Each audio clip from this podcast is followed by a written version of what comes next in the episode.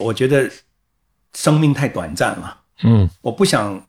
就已经有那么多人去做了，去证明了的东西，这还缺缺我一个吗？我去做别人可能没有做的，或者说，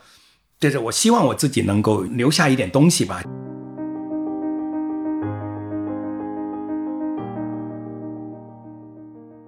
你好，欢迎收听《篝火漫谈》，我是长河。今天和我聊天的是著名艺术家、电视主持人欧志航。我们从他的成长经历出发，一起回顾了在这段跌宕起伏的几十年里，我们所亲历的文化变迁。当然，我们还聊了他的创作，希望能轻松陪伴你一个小时。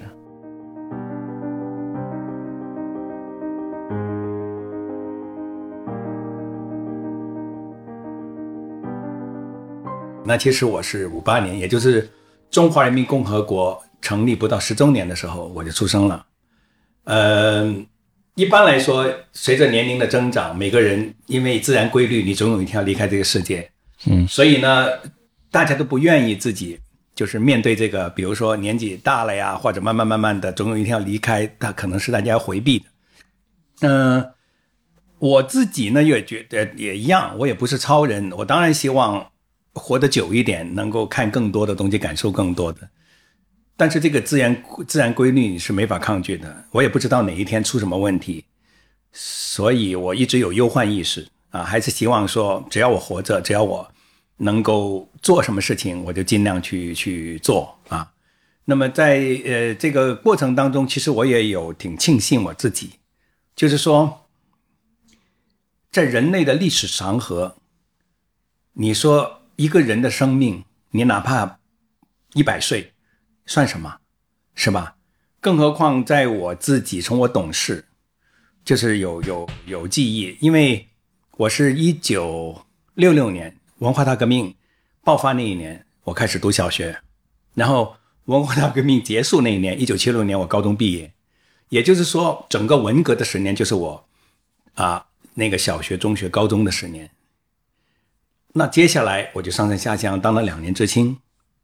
第一届的高考的恢复，一九七七年我参加了，但是因为太不学无术，没考上，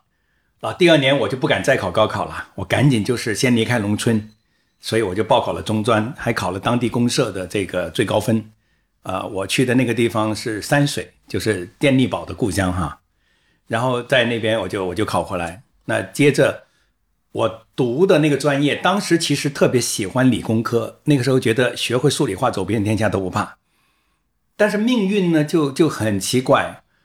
我在我准备考试当知青的那两年时间，我不知道为什么会我会对词典啊，对这个字典特别感兴趣，因为它可能让我可以去重新去认识这些词和字的那种意义。因为之前我们。特别不学无术，那个时候啊，大批判呐、小评论呐什么的，嗯。啊，所以我特别感兴趣，哎呦，觉得很有意思啊，这些字典、这些词典啊、成语词典啊，然后那个后来考考试，为什么我第二年我呃那个不考那个高考了，我考中专，我是全公司最高分的，就是跟那段时间我开始对词典字典感兴趣。啊，你其实也是词典字典词典字典，你能做什么呢？你感兴趣是拿它？就就它的那个字义和词义啊，这个其实是很丰富的知识在里面呢。对，你就对我来说就是翻吗？还是怎么样？那就看呢，反正我自己感兴趣的各种各样的词，比如说我对这个词我感兴趣，那个词感兴趣。另外那个时候其实是很封闭的嘛，比如说关于人体啊，关于生理，关于子宫，我可能都会看，因为那个时候没有别的东西看，你一看的时候有个图案啊，然后又哦是这个意思那个意思，就。就是找各种的那种、那种、那种我自己感兴趣的这些词语、字语啊，然后那在当中去找兴趣。那我我觉得这个很重要，潜移默化的对我的语文水平有点帮助啊。其其实我们的语文都是很糟糕了，我一直觉得我自己还是行动力比较强啊，那个理论不是我的强项。但是毕竟我们是无法回避这个语文的，这是一个非常基础的东西。所以那段时间可能也就冥冥中的。让我开始逐渐对于文科的东西感兴趣了，啊，然后慢慢慢慢的，其实我后来的人生的脉络，其实都转到了就是文化艺术。那么之前我们那个时候喜欢物理的啊，喜欢无线电呐，啊，喜欢那个什么电子中专呐，什么等等那些的。那如果真的当时做那个，要么就做工程师，要么的话，其实可能就下岗了。嗯嗯。但那个时候为什么大家的梦想或者说是对理科的东西更感兴趣呢？那个时候觉得文科是无用的呀，虚的呀，对呀。嗯。但其实文人很厉害的，他他影响了别人的命运。但是当时整个的这个这个社会是回避政治嘛？啊，那就是最流行的那句话就是“学会数理化，走遍天下都不怕”。嗯啊，那没有人说文科有什么好的，而且觉得文科就他那个时候也很实在，就是你理工科你总有一种技巧，文科好像很虚，可有可无啊。那他但是他在这个思想领域，在这种启蒙开发这方这方面，实际上它的意义是很大的。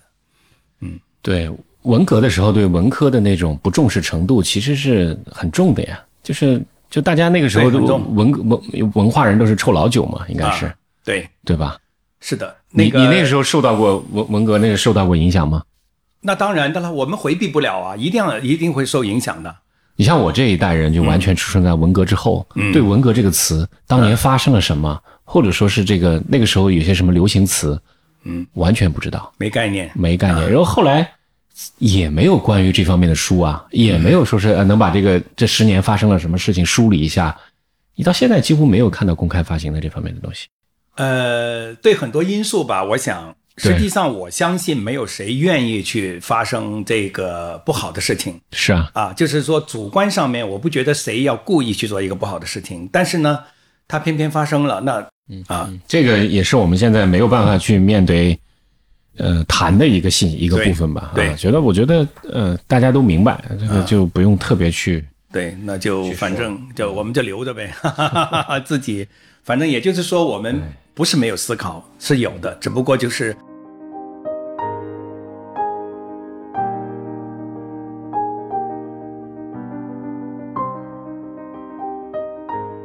呃，我前段时间有一个演讲，就是关于啊，怎么样去因应环境，再去改变环境啊，所以这个呃，怎么样去面对现实，而不是说你你只是一股脑的去啊那个做一些呃特别极端的事情啊，我我认为。一定要要要有一个理性的，你要知道你自己的一个就是这个这个社会的一个现状，然后你如何去通过你的努力和恰当的一个方式去让它变得更美好。其实就这一点来讲，我认为是比较困难的，是很难呢，绝对是很难。就是因为你认识到当下的这个时代所处的一些一个一个立场或者一个角度，嗯，然后再结合你的个人发展。嗯，比如说在这里面能找到一个好的契机，好的一种一种形式，嗯，大部分人其实都是我们都是很迷茫的嘛，我们走不出来很多东西。呃，的确是这样，包括有一些可能啊，呃，曾经有一些人可能特别的那种，呃，踌躇满志啊，特别的这种激进啊，呃，不能操之过急，有些东西是需要过程的啊，那个任何的东西它。它的存在啊，总有它的一个原因。那么就是说，你怎么去去做？呃，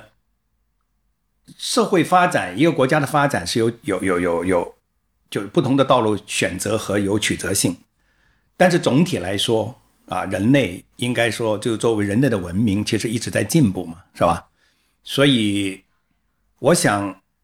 有些东西可能是需要一个过程和耐心。但是不要不作为，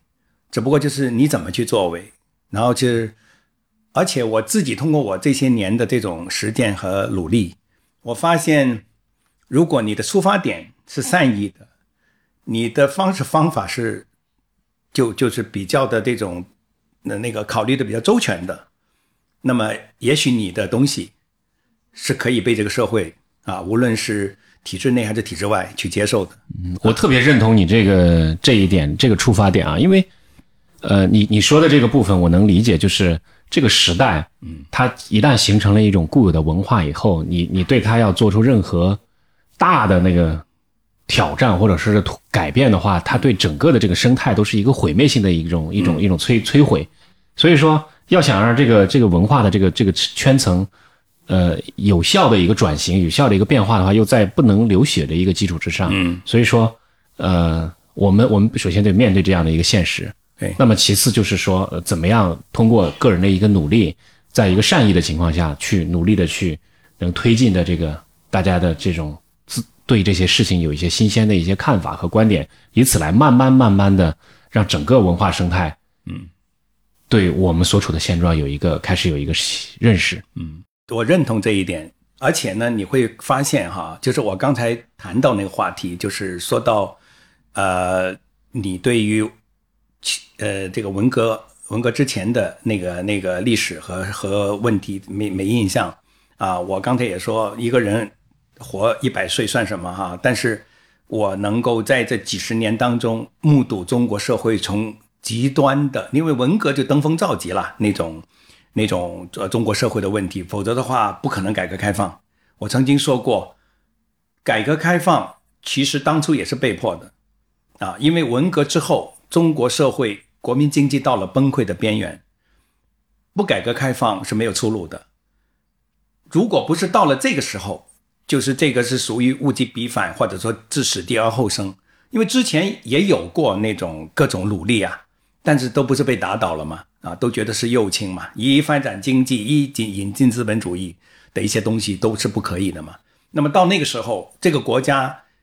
已经到了这个份上的时候，有人提出改革开放，啊，包括时间是检验真理的唯一标准的这样的一个讨论，实际上就是变成一种可能了。就是这个社会只有走到这个时候，才有可能。只要它还没到这个时候，改革开放可能都不可以进行。那所以。啊，就是于是乎后来的这个社会的变化，包括经过了这三十多四十年以后，其实也现在也在变化。我相信大家都看到。那么，到底这对中国意味着什么？对全人类的这种人类的实践意味着什么？实际上，我相信大家还在还在观望。包括疫情之下不同社会制度的它的结果，还有就是互联网时代出现以后，到底怎么样的体制？怎么样的一些东西，可能是对于这个人类，也许是没有最好，就是相对来说，可能是相对合理的。就这个时候，可能我觉得要探讨，因为包括西方的民主，经过这么多年了，它是在什么时候诞生的？什么样的环境下？包括马克思主义的东西，我也不觉得那个他当时的东西就能预计到后面几百年，甚至以后更长的时间，肯定。要要要要不断的去去改变，或者是去去，你说是这种弘扬也好，或者怎么样？那西方的东西，我想它也不能一成不变。尤其是现在，我认为这个世界最大的一个变化，人类的，呃，就是我自己看历史也好，或者我自己亲历亲亲亲历的，我认为就是互联网的普及啊。那么这个极大的这种改变，在这个之下，中国的体制，西方的体制。中国人的那种习惯，西方人的习惯等等，就是这个时候，我认为有很多东西可能都都是需要讨论的。这个世界就你包括那个美国也有嘛，也有这个这个就是啊，关于啊，你比如说特朗普啊，被被封号是吧？等等，那都有各种争议。那么就是说，其实任何的东西都不可能是那个肆无忌惮的。就它都是有底线的，问题就是说，可能是我们我们可能要探探讨的，就是到底什么东西才是它的这个这个意义价值最大化，就是怎么样去扬长避短，没有十全十美的东西。那在这个时候，我我认为是值得探讨的。就很多东西，我不是说，我也不是学者，我也不是政治家，我只能是用我的作品。啊，我自己在这个时代，我我我在观察着这个这个世界，观察着中国。那么，到底什么东西更适合？那这个呃，我我想不能够情绪化，或者这个就是只要你原来的认定，你就不能调整。任何的东西其实都都都在改变，包括我，我认为，比如说最近这几年，呃。传统文化的弘扬是需要的，但是一定要优秀的。有一些东西其实是它诞生在那个经济基础和那种生活节奏之下的，你偏要现代的人去照搬以前的人生活方式，除非他自己愿意，否则的话，我能我觉得你不能强迫。如果你强迫，那是反动。你硬要现代人去按照以往的人的这个生活方式去去生存生活啊，那我我认为是一种反动，所以就是一定要，嗯，真的抱有一种包容的，既尊重传统，又又又能够去展望未来的这样一种心态去做人做事，包括创作，啊，嗯。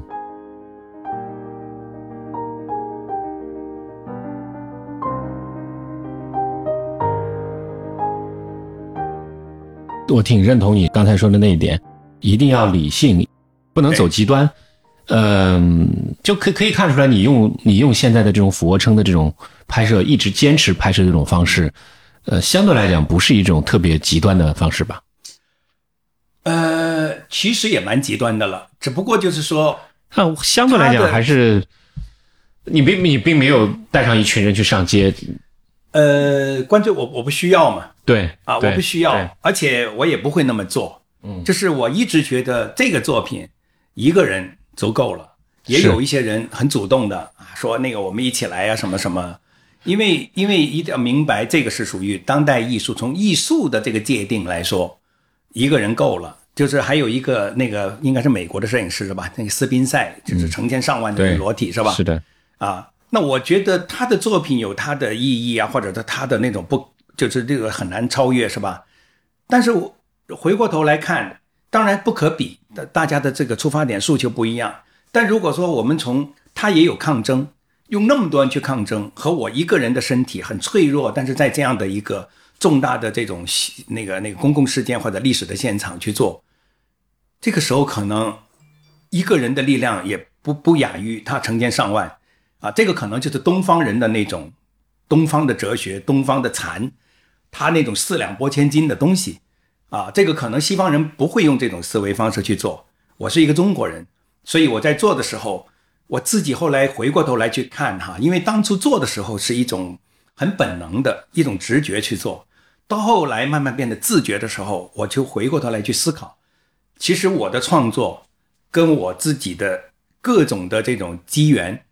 包括我的我的出生的时间，我我的甚至我连。血型，连星座，连属什么啊？另外就是我的家庭，我所处的时代，所有所有的因素其实都有关系。那很重要一点，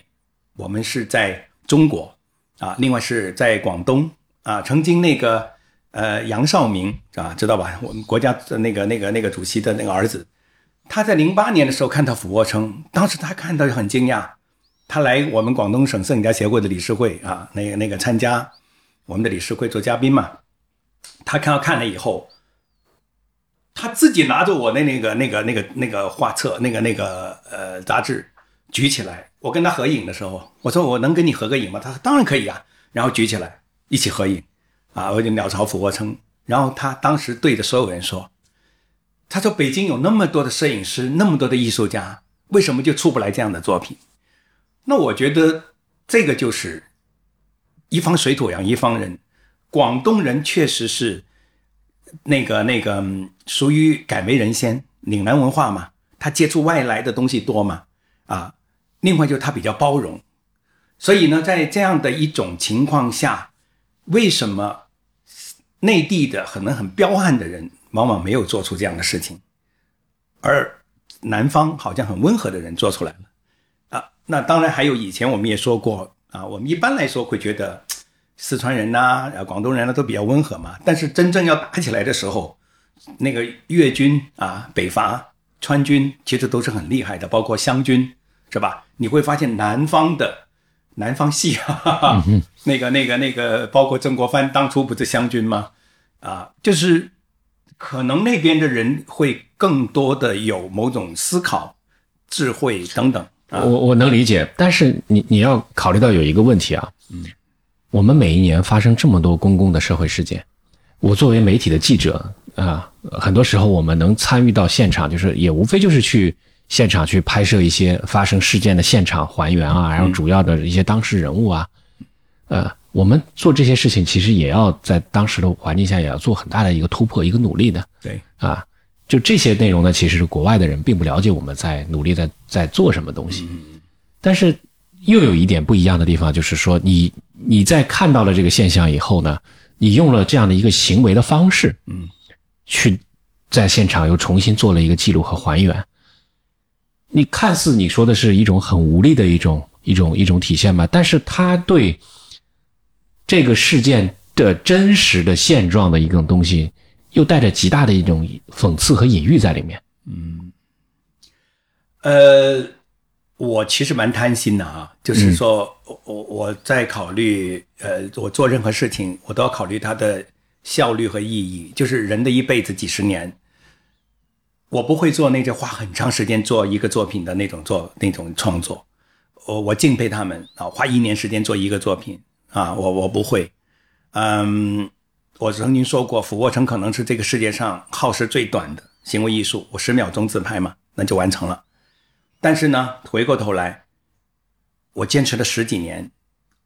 这么多，现在有一千七百多个作品。每一个作品本身的背后都是都是非常丰富的这种信息和耐人寻味的，但是他们又可以构成一个完整的体系，而且我会在这个体系之下，我又可以去延伸，不断的解构重组，是吧？那么包括啊，在中华人民共和国成立七十周年的时候，我做了一个俯卧撑与国际共运，啊，在我们建党一百周年的时候，我做了一个俯卧撑与红色中国，就是说它可以不断的去延伸，就是。呃，也就是说，怎么样在有限的时间里面去创作，而且这些作品它不是完成了就结束了，而是说它形成。我认为啊，它不叫完成，形成了这个作品之后，我会根据我自己的这种判断，以及这个社会围绕着相关的问题的出现的时候，它不断的重返社会。啊，那个，因为我曾经说过，我我不是艺术科班出身的。我是认识到当代艺术的意义，又看到它的一个瓶颈，就是它很难在社会生效，它的这个观念性和表达方式的颠覆性，基本上很多的人都是看不懂的。那么于是乎，绝大多数人就就跟他保持距离，拒绝他了。但是当代艺术又强调对社会的干预，如果说大家都拒绝，那你你你又不去想办法去去进入在社会生效，那你只能在艺术圈里面孤芳自赏啊。那那个你可能你理论上你未来写的时候，你说啊，我那个时候有这个作品，这个时代怎么样？但是到底这些个艺术作品对于这个社会的这个发展这个进程起到多大的作用呢？我觉得这个东西是艺术界值得去思考的。嗯啊，我以前没有介入艺术，我不敢说这样的话。那我现在我介入了，我觉得整个艺术界都应该思考，在这个社会的发展这个大潮当中，包括改革开放，你看看多少企业家。多少这个 IT 啊等等的各个方面是吧？他们在这个当中起的作用，当代艺术你是先锋艺术，在这个过程当中如何发挥？改革开放是一九七八年开始的，作为中国当代艺术的开始是八五年，也就是七年之后啊。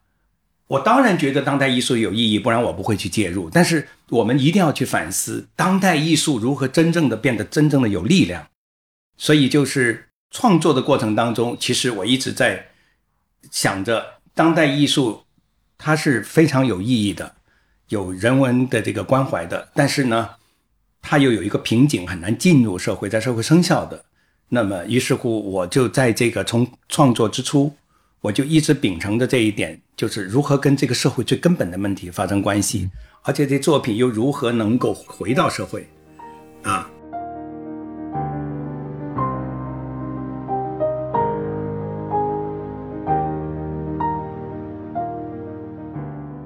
你是最早是从零几年开始做的，呃，这样子的，就是说这个作品呢，它的萌芽其实在九十年代的中后期。九十年代中后期，对，嗯，因为那个时候我九十九一九九四年，这个我创办中国第一个时尚节目叫《时尚放送》嘛。那么通过这个节目呢，就是一方面我接触到当代艺术啊，就在广东美术馆，然后就慢慢慢慢从跟大家一样的那种。误会或者说拒绝，到最后去接纳，甚至自己去置身于投入去创作，这是一方面。另外一个呢，就是啊，我们做的时尚节目刚好又顺应了这个改革开放，就是国际的大品牌进入中国，所以呢，就我们被很多的大品牌邀请到国内国外啊，就是品牌发布会啊，各种体验呐什么。那在这个过程当中，我就受这个当代艺术影响，我就开始做身体驿站，就是我去到每一个酒店。我都在那个空间拍我自己的行为哦，这是最早最早的一批作品，叫《身体驿站》。我现在还有啊还有偶尔也有拍，但是拍的少一点了。嗯啊，就是就是身体驿站，就是到了那个地方，我认为这些酒店都有故事，这些房间也发生过什么，未来还有，我自己曾经来过啊，那这这个我就把它作为身体驿站。那么在身体驿站当中，有一部分作品是我很提心吊胆的创作，就是在那个窗边和阳台，啊，这个这个就跟这个城市发生关系的。就是别看我做这个俯卧撑，好像哇这么多作品的肆无忌惮的在那个公众场所，其实不是。我我我我一直都到现在我都蛮崩溃的，去创作的时候就是很紧张啊。但是就是说那些作品当中，这这让我觉得这个这个这个、特别紧张崩溃的这些作品，恰恰让就是可能是因为一个人他就是我很晚呐、我我我恋爱我谈恋爱很晚。我害怕被拒绝，然后那个就是我我我的我的第一次二十九岁啊，那很多人都不相信啊，认识这样的人，呃，可看上去一表人才，然后又那么那么那么大胆去创作，还真的是这样，就是其实是有那个那个害羞的一面啊，其实可可能正因为这个时候，他会有另外一个方式，就比如我通过这个创作去平衡我自己，去去达到某一种的表达。啊，然后我又怎么样去选择做有意义的事情？这个这这是很微妙的事情。那在做这套作品之前，你平时自拍的多吗？就身体驿站了，就身体驿站，就是现在后来大家说什么私就是摄影啊，什么就是这些，啊，就是在空私密空间里面来自拍，对对对对对，呃，自拍自己的身体，可能有有数以千计。数以千计。但是这个时候就啊，就是在呃，在这个作品之前叫身体驿站，对，着俯卧撑就是非常清晰的出来之前有，但是呢，还有一点，我的身体驿站，我有各种动作，但是一定有俯卧撑，啊，一定有啊俯卧撑。对，一定有俯卧撑就撑，所以说，俯卧撑最早就在这个身体驿站里面就有体现就有了。但是呢，它真正出来，呃，清晰的介入重大的历史和新闻事件的现场，那就是属于大概在两千零三零四年之后。两千零三年、零四年，对那这个时候其实，呃，我做媒体，我有个明显的感受，因为这个时候就开始进入，首先是相机进入数码时代，嗯，然后互联网开始起来了。你你会发现，就是说，我们那几年，我们还所有记者拍的照片，我们还有一种说，一个事件发生了以后，你还能哦，还有一张照片能让大家记住这个事件。嗯，但是伴随着整个互联网时代越来越快，然后我们整个人被整个的这种呃叫做什么互联网的这种投喂机制、费德流的这种的一个机制，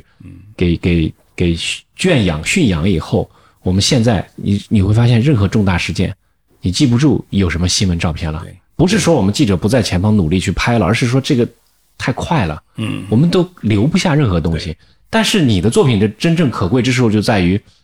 哪怕再过十年、再过二十年，把这照片一翻出来，一看下面的说明，哦，我们立刻就跃然把那个当时的那个历史事件，那个关键的那些东西就想起来了。就这种东西的隐喻，或者说这种东西的表达方式，就我觉得不管再过多少年，都是非常珍贵的，是的。嗯，对但是非常珍贵的，嗯你说的太对了，而且呢，我当初创作的时候，嗯，其实我潜意识是有的，但是呢，我没有讲得出来。慢慢慢慢的，我就很清楚，因为我是媒体人，新新闻的时效性很重要，是吧？如果说一个一个重大的新闻，你你缺席了，那那实际上，那你这个媒体就就就失职了，是吧？但是呢，你要知道，我介入的是节点性的重大的新闻事件啊，或者说公共事件，还有这个值得去追问的这些历史事件。那么在这些事件，往往它背后都是折射着这个社会的一些根本的问题。因为我我同样是那个刚才说的那个原因，人生苦短，我没有时间去做那些小的东西、无聊的东西，我要抓根本。那我所以又是我是媒体人，所以我就会抓社会的这些代表性的作品。你保比如说那个呃拆迁，拆迁有很多问题啊，是每年发生多少是吧？这么那个改革开放以来有多少拆迁问题？但是我加在一起可能不到十个，可能七个八个，但是它已经反映了所有拆迁的问题了。那那就也就是说，我在这个过程当中，我潜意识到后来变得很自觉，就是新闻的时效性，同时它又容易被遗忘，容易被新的事件去掩盖。但是这些根本性反映的社会根本问题的这些事件，其实可能还没被弄清楚，还有很多东西还值得去追问，对吧？但是呢，可能就被有意无意的遗忘了。那这个时候，有一个道理大家一定会懂，就是你可能不愿意去看过时的新闻，是吧？哎呀，过时新闻基本上是属于那种你需要查阅资料你才去看的。基本上不会愿意去看过时的新闻，但是我相信，即使很穷的人，你要是有条件，你都会愿意收藏古董、收藏艺术。也就是说，我希望用艺术的永恒性来弥补新闻的时效性啊。那么这一点呢，我在二零一六年我到美国参加休斯顿摄影双年展，那当时。他的一个专家见面会上面呢，就《时代周刊》的一个一个资深的编辑，他原来是英国一家杂志的主编，他就问我为什么做这个作品，我就告诉了他，就刚才那个大概是那样的意思意思，因为毕竟我是媒体人，我回过头来问他，我说你觉得怎么样？他说，你发现了新闻摄影的问题，同时你找到了解决的办法。而且他说，在我的认知范围，好像还没有一个艺术家是持续的以这种方式进行创作的。对呀，就是这些这些，他是他是这些外国人他们的思考问题的角度和观察，还真的不一样。尽管他不是什么艺术批评家、摄影批评家，那他是只是一个媒体的资深的媒体人。嗯啊。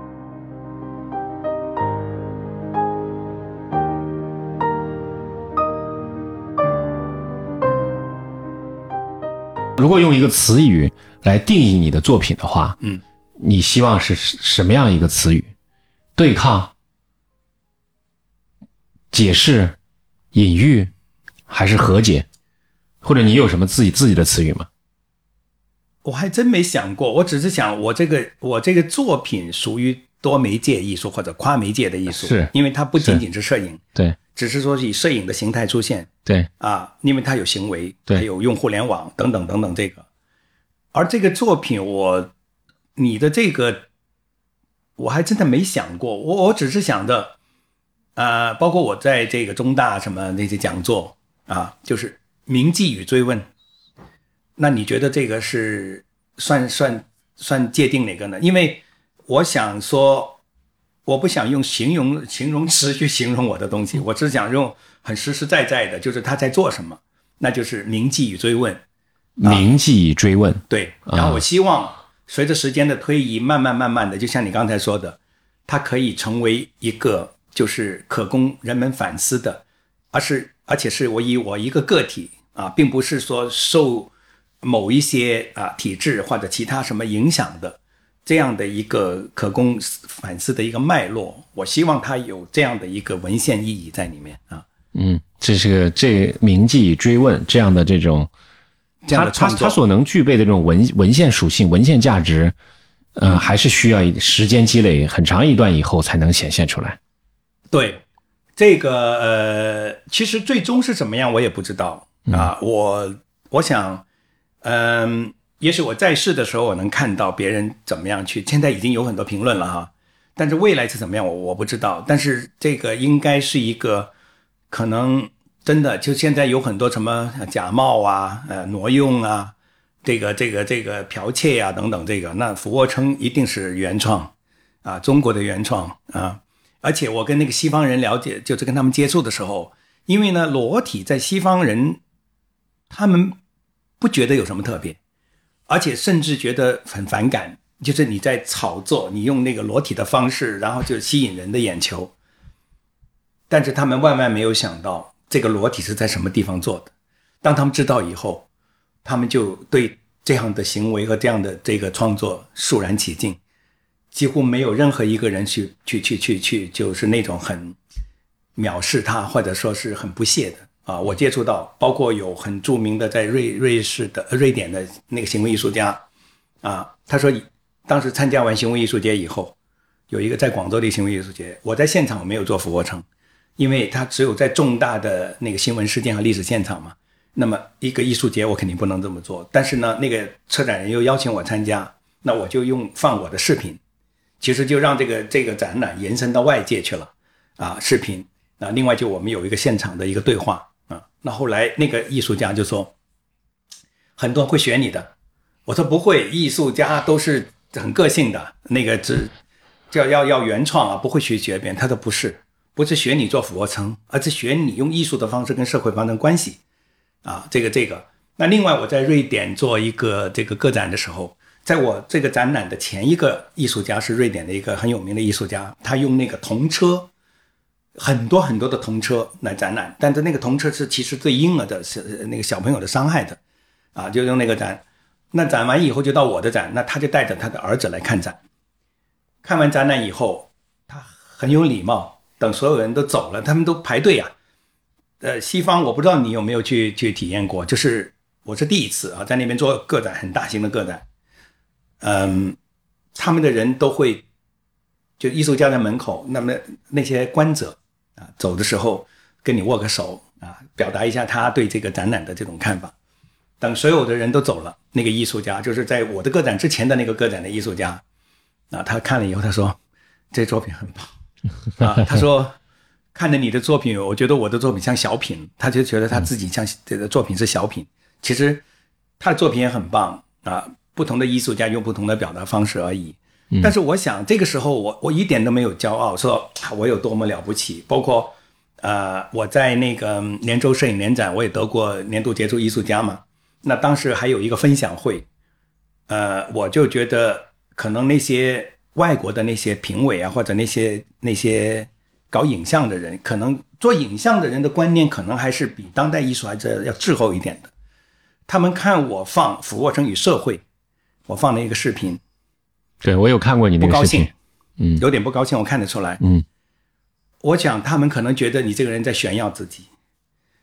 我真的没有这个意思，因为我做节目主持人，我得很多荣誉。如果说我只是冲着这一点，那我完全可以一直要一个这个光环的东西，但是我去我去做一个颠覆的、被人骂的、质疑的，甚至很危险的事情，我就觉得，我希望就是。天生我材必有用，我不想不枉此生去做点事情。我给大家看这么多的媒体的报道，其实是希望他们知道，在很多人心目中，这个敏感的，在重大的新闻现场的公开的裸体的方式去创作的作品，一般人都会觉得这应该应该是有各种问题被打压的，但是到目前为止，它是被接纳的。啊，那么这个就是我说的生效的问题，就是它让大家都觉得不可能的事情变成一种可能，它就在这个社会、在舆论、在网络、在媒体，它就拉开了一扇窗。我们你也做着媒体人出身，应该知道裸体影像在公共媒体的呈现，其实一直都是敏感的嘛。但是我这个作品已经呈现了十几年了，公开，而且是现在的网络，我还在通过自媒体啊或者别人的媒体。展览啊什么还在呈现，就是我不知道未来怎么样，这个社会会不会哪一天忽然间这这这是被禁的东西，但至少到目前为止，它是被接纳的。嗯，我只是你会有这种担心吗？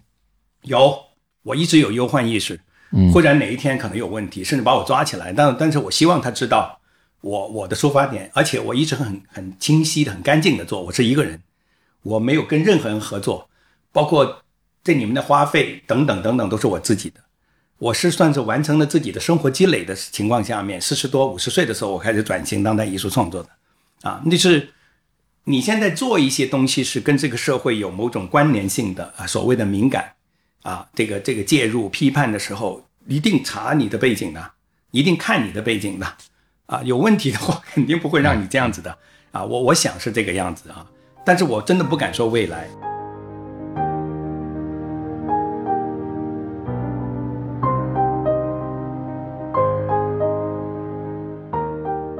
我刚刚去那个杭那个那个那个湖州啊，浙江的那个莫干山，因为我原来从事过七年的物价管理，啊，那个莫干山会议是一九八四年啊。它是一个什么样的背景啊？它的背景就是准备开始，啊，十二届三中全会嘛。那当时就做，因为一中全会通常这三中全会往往是具体要做好多事情的哈。啊，一中可能就是要要稳定啊，构建什么什么什么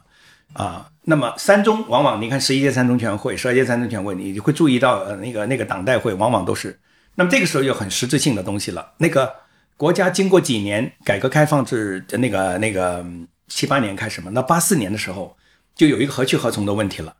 那我为什么对他特别感兴趣呢？是因为我做物价管理，因为就从那个会议之后开始有双轨制，就是这个价格放开。如果你价格不放开的话呢，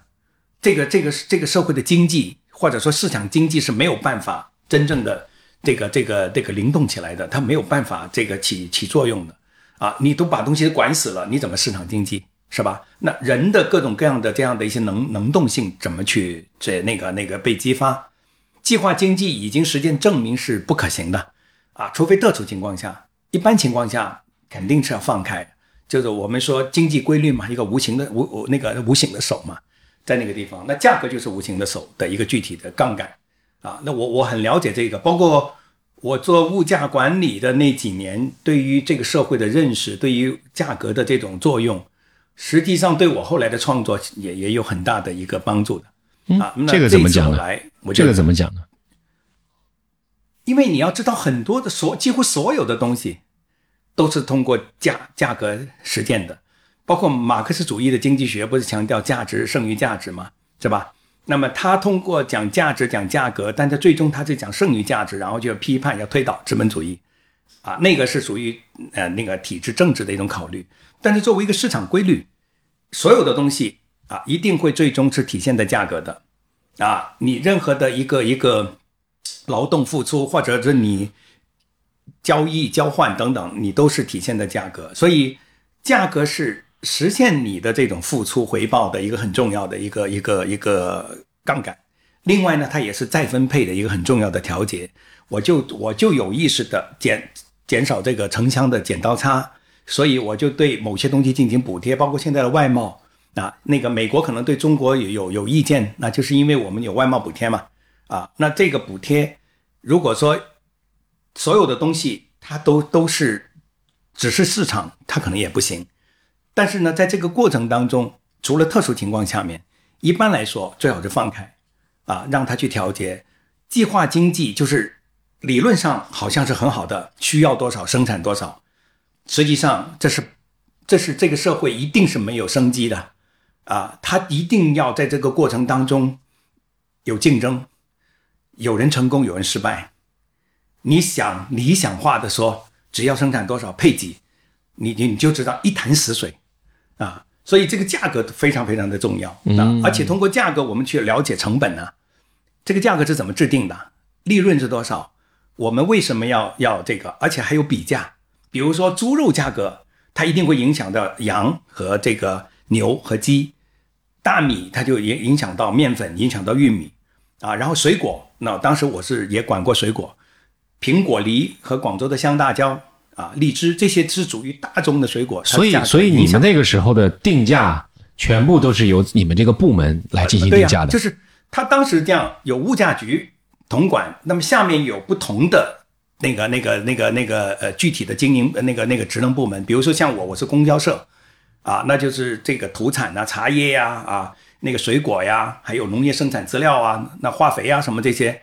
就是你会不同的行业有不同的物价的这个这个科室啊。我是我是那个供销社的信息物价处的，那么供那个商业局啊，那个那个那个不同的这个这个这个二商局等等啊，它都有。然后这些价格就是由这些提出来，是应该多少啊？你们怎么怎么算的呢？你们怎么估一个产品的价格呢？成本呢？一定是先了解，所以我们那个时候经常要去做成本调查，啊，就它的成本是多少，要投入多少劳动力，尤其是这个农农产品，比如说我要我这个田地我要多少的那个付出，我买那个那个那个麦子那个那个那个种子，我施的化肥，然后我的这个产量，因为它农业要看天吃饭呐，啊，那这个时候它它都会影响的。然后就是你只要把大宗商品的价格稳定了，整个市场就稳定。啊，不然的话呢，它就会波动啊。但是现在不是这最近又是关于价格的问题吗？啊，我都我都太习惯这种术语了，有升有有升有降啊，那个那个那个基本平稳。啊。那但是就是我们一直都会给这个社会安慰的这种表述，就是没什么大问题啊，那个那个都到到现在都是这样。但实际上有时候当这个市场出现一些特殊情况的时候，嗯，它就涨。你知道，包括猪，非洲猪瘟不就导致猪肉价格飞起来了吗？啊，哦，是这么一回事儿。对，了解价格很有意思。对于你了解这个社会，了解各种问题，包括这种我我真不知道这个之前有这么一个部门来专门去做这种定价。有有，哦而且你要知道，其实所有的问题都是分配问题啊。那你们怎么这个怎么了解成本呢？是要实地去考察吗？对啊，我们要做调调查呀。比如说像辣椒我要了解辣椒，嗯那你只能定广东的辣椒价格，四川的辣椒那会卖到广州吗？那就它就是运费嘛，啊无非就增加那个嘛。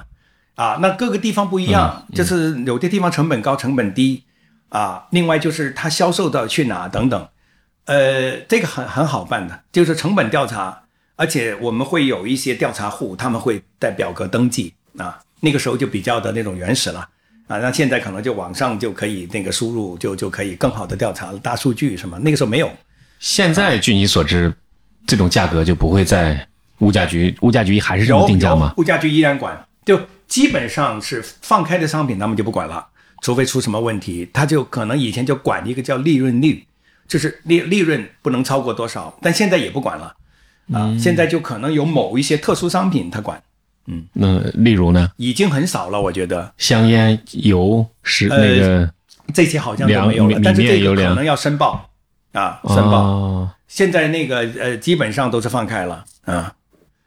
但是物价部门还是有作用的啊，包括那个演唱会，比如说我要订八百块钱的那个演那个票，你要有物价部门的那个那个一个批文的啊，但是我一直很奇怪，这不是应该市场决定的吗？呃，它是市场决定，但是后但是后来的事情，一开始不是，而且现在还有一部分。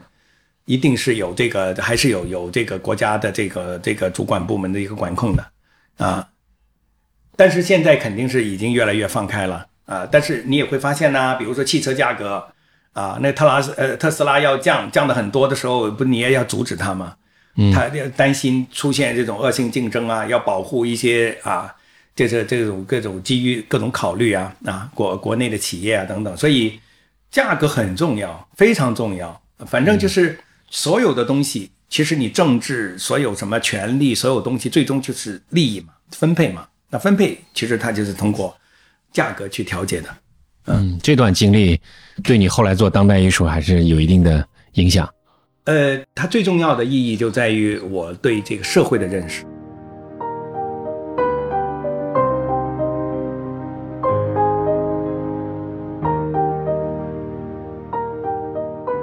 其实我我自己的这个之所以选择做这样的作品，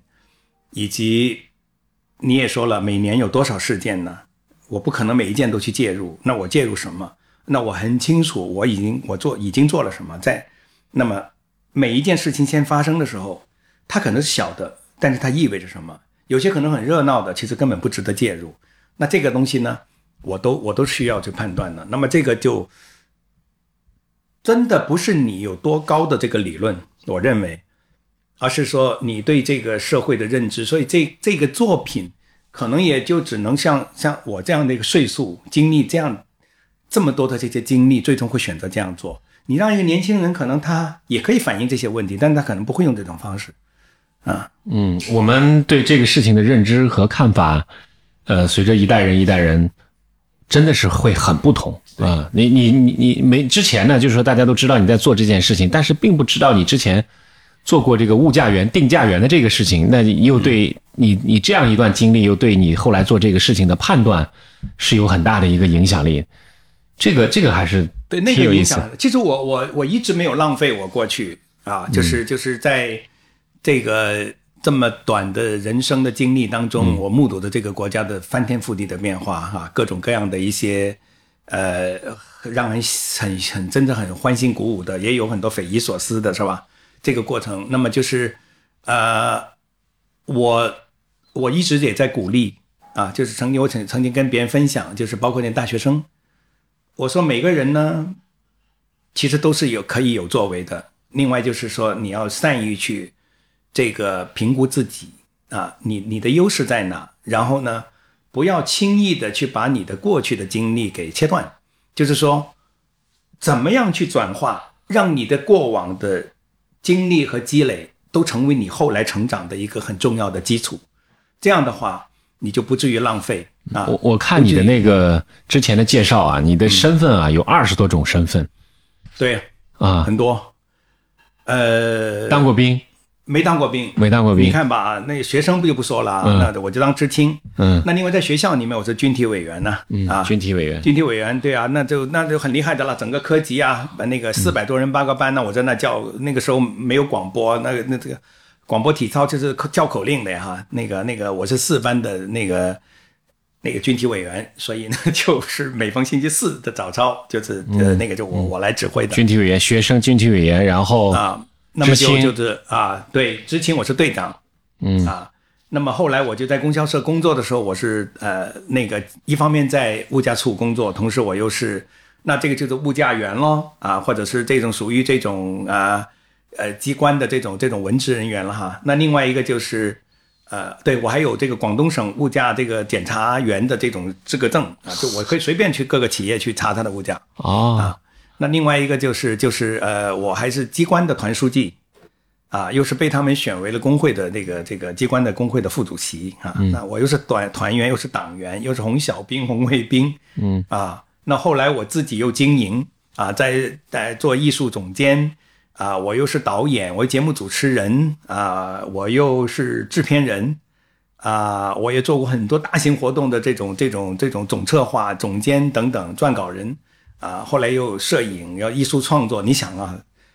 太多了。那个那个要要数下来的话，这些经历。但是我想，正是这那么多的这些身份啊，那当然还有我作为为人夫是吧？那个作为孩子的这个这个这个这个爸爸啊，还有我也我也是父母的孩子啊，兄弟姐妹的弟弟啊，这等等，就是这些身份很重要啊。就是我想后来计划生育，为什么？有些人的他的这个这个这个情绪，或者他对于某些东西的时候的他那种应变呢，或者这种承受力啊不一样。嗯，那我我觉得，呃，身份本身就是你的经历的一个一个一个见证嘛。嗯，做过很多啊，包括我自己做服装设计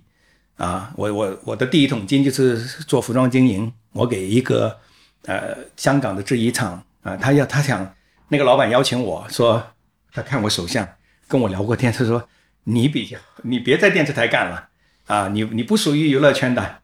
因为我确实不太喜欢娱乐圈。我我在这个圈那么多年，我没有染上那些娱乐圈的那种那那种那那方面的一种德行的。那么他就说你在做做我们厂长啊，但是制衣厂，但是我我我我又喜欢自由，这跟我的星座有关系哈，我是属于射手座的啊，我喜欢自由。”那我我愿意去尝试，后来我就答应做他们的那个，我说我先学一下吧，我就做他们的国内部的经理，就是把他们的生产的剩余的这个服装拿去卖。我应该是中国最早做外贸服装的人，就是我把那些出口剩余的服装拿来市场卖。啊，我在我在那个八十年代的中后期我就开始做了啊，现在很多不是外贸那些服装店嘛，啊，那个时候我就做，我一看那个服装，我一拿我就知道这是不是真正的外贸。啊，它的配料辅料是什么啊？它的主料是什么？一摸我就我就就就就知道。嗯，你这个经历真的是很丰富啊！又做广告公司，广告公司对，嗯，所以说你说了你的经历不是白费的。那回回过来再说，你经历了这么多以后，这么多身份，嗯，对你做当代艺术影响最大的身份，你觉得是哪个？可能是媒体人吧。媒体人，对，但你那时候做媒体不是在做那种一线的新闻的媒体，你主要做的还是偏娱乐类、娱乐侧的媒体。但是我很奇怪啊，嗯，我对于这个这个，呃，尽管我做时尚，或者说我以前不是做媒体，但是我一直对那个国内外的这个这些报道我很感兴趣。啊，我爸爸，你你会思考吗？这些事情发生了以后，你会思考吗？会，但是就不一定说很深入了。但是他他总有个判断。你你感兴趣肯定是有思考嘛，是吧？比如说那个早些年的时候，改革开放之前，那就参考消息就是唯一一份，我认为这当时是唯一一份可以了解外界或者外界怎么看待中国的这样的一个报纸，但是它是要处级以上的干部才能定的。啊，那么这份报纸呢，经常就是那个领导看完，我爸就会把它拿回家。他喜欢看，我也喜欢看。我那个时候刚刚毕业的时候，我订报纸，我在供销社物价处啊，就我很喜欢看里面的一些评论呐，就是我我们的学者怎么看中国问题，或者西方怎么看中国，或者中国怎么看世界等等。嗯嗯啊，那这这些东西可能都是都是我认为是一种遗传了。啊，就是这种血脉。我我的父母一直都是这个，他们的家庭都是非常有那种家国情怀的。嗯啊，所以我就很自然被影响。就我你看，我爸爸是这样，我妈妈很很关注新闻。啊，他那个到了他去世是八十九岁，呃，在他离世之前几年，他眼睛其实已经不好了，他看不了那个文章，他只能看标题，他也订报纸。另外就他听新闻，打开电视听新闻。啊，但你说新闻对自己有多重要吗？其实可能是可以口无的。对很多人来说，新闻没有有没有什么，但我感兴趣。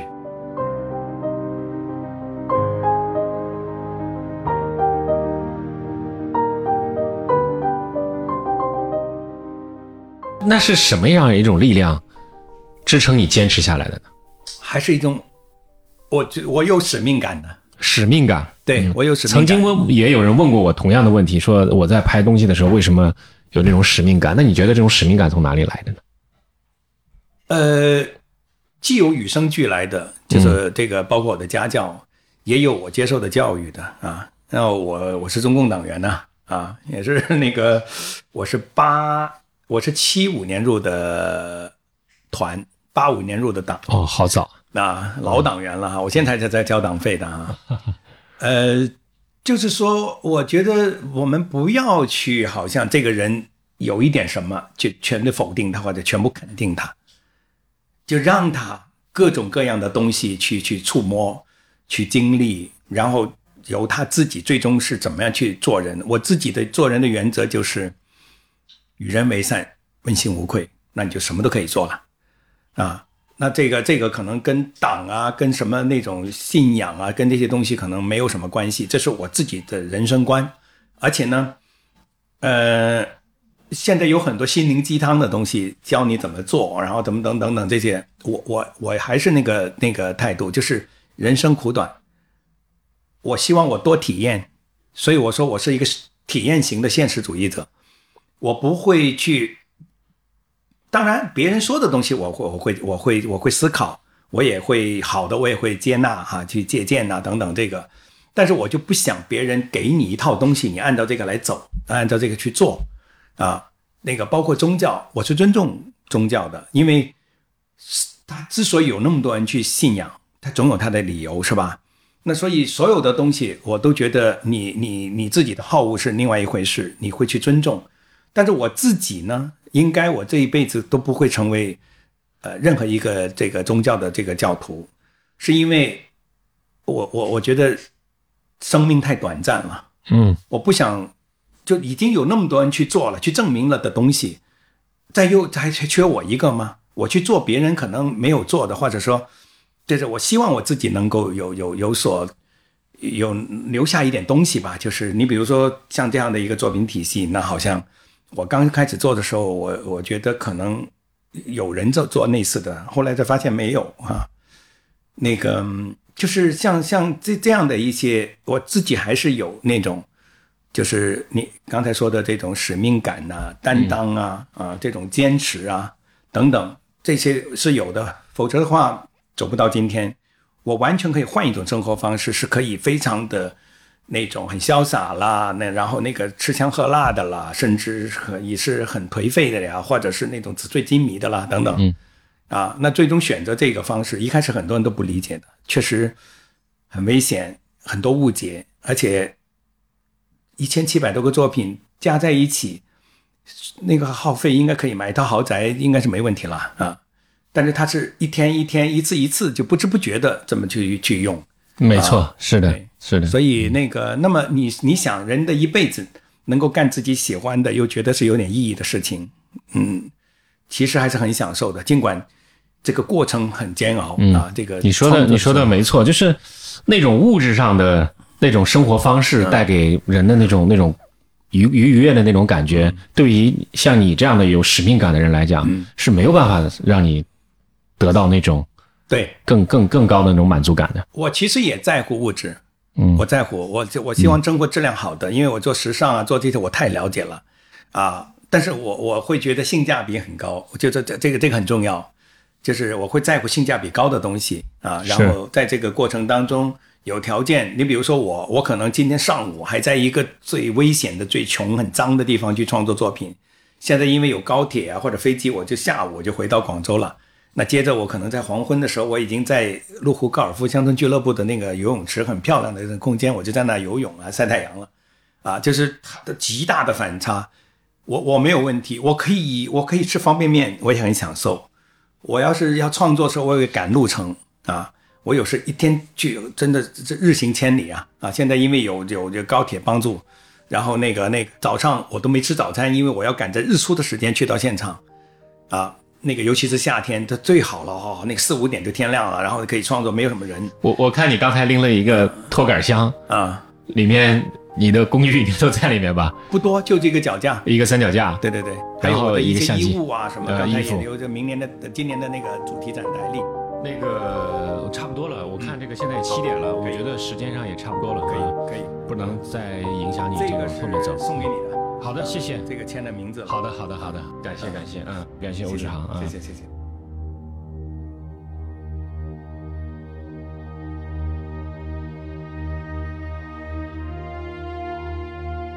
你现在收听的是《篝火漫谈》播客节目，我是长河，一个二十多年的传媒业老兵。这是一档我和我朋友们的聊天节目，由篝火故事和麋鹿 FM 联合制作。在我以往的工作和生活中，我认识了很多很有意思的朋友，他们很多都是各行各业的专业人士。我很想邀请他们一起聊聊天，大家围聚在一起，在这个浮躁而喧哗的时代。听他们讲讲那些不为人知的故事。所以我决定开一档播客，名字叫《篝火漫谈》。篝火漫谈名字的起源是原始社会人类围着篝火分享狩猎经验和个人感受，这一直都是人类最原始、最本能的社交方式。它代表了一种自由平等的分享精神。篝火漫谈正是来源于这种精神。我希望和你一起开始一场立足于现实又超脱现实的思想之旅，